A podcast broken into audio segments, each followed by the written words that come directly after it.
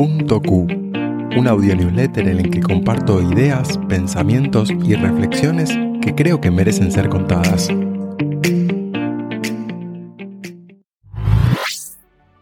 El camino de las anotaciones. Hay un superpoder relacionado al de tomar notas que es el del journaling, que se refiere a las anotaciones personales diarias en un cuaderno o libreta y que mucha gente utiliza como técnica para volcar pensamientos del día, ya sea antes de arrancar o al terminar. Julia Cameron conectó la idea con el arte, proponiéndolo como ejercicio para fomentar la creatividad en su libro El Camino del Artista, donde lo llamó Las Páginas de la Mañana, que permite hacer fluir las palabras sin estructura alguna para que la mente esté más despejada luego. Además, los que usan la técnica antes de dormir aseguran que ayuda a conciliar el sueño, porque al volcar por escrito lo que circula por la mente, los pensamientos reciben su atención y la cabeza se relaja. Paso por delante. Cuando se acerca un día electoral, las calles se visten de ideología política, haciéndonos sentir el yugo de estar obligados a saber a quién votar. Al mirar los rostros impolutos de los candidatos en los carteles que disfrazan la vía pública, sin importar su bandera, me pregunto si podrían acaso sobrevivir y mantener a sus familias si no fueran políticos y tuvieran que ganar un salario cumpliendo tareas y horarios en un empleo del sector privado. Si la respuesta fuera sí, al menos los escucharía. Y si la respuesta fuera no, no entendería cómo sabrían representar los intereses de los que sí. En cualquier caso, cada vez que entro al cuarto oscuro, imagino la inscripción en la puerta del infierno de la divina comedia de Dante al iniciar su viaje. Abandonen toda esperanza quienes entren aquí. Bajos instintos online.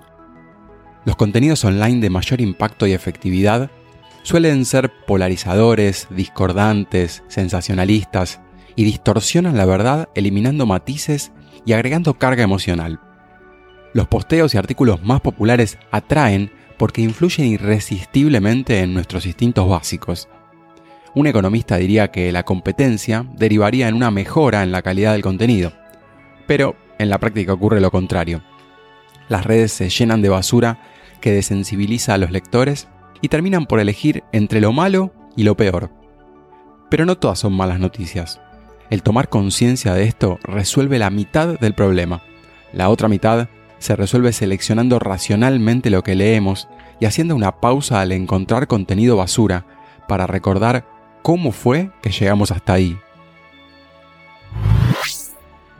La película personal.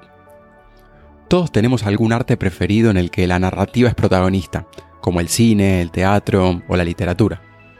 Hay obras que nos conmueven más, quizás porque sentimos alguna identificación, y hay otras que percibimos como más lejanas.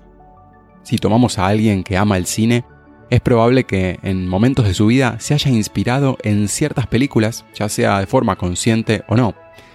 Y es que las historias, los personajes y las situaciones de la ficción nos influyen de maneras difíciles de predecir, y no es extraño encontrar personas actuando igual que sus personajes favoritos o comportándose como si su vida emulara el argumento de su película preferida.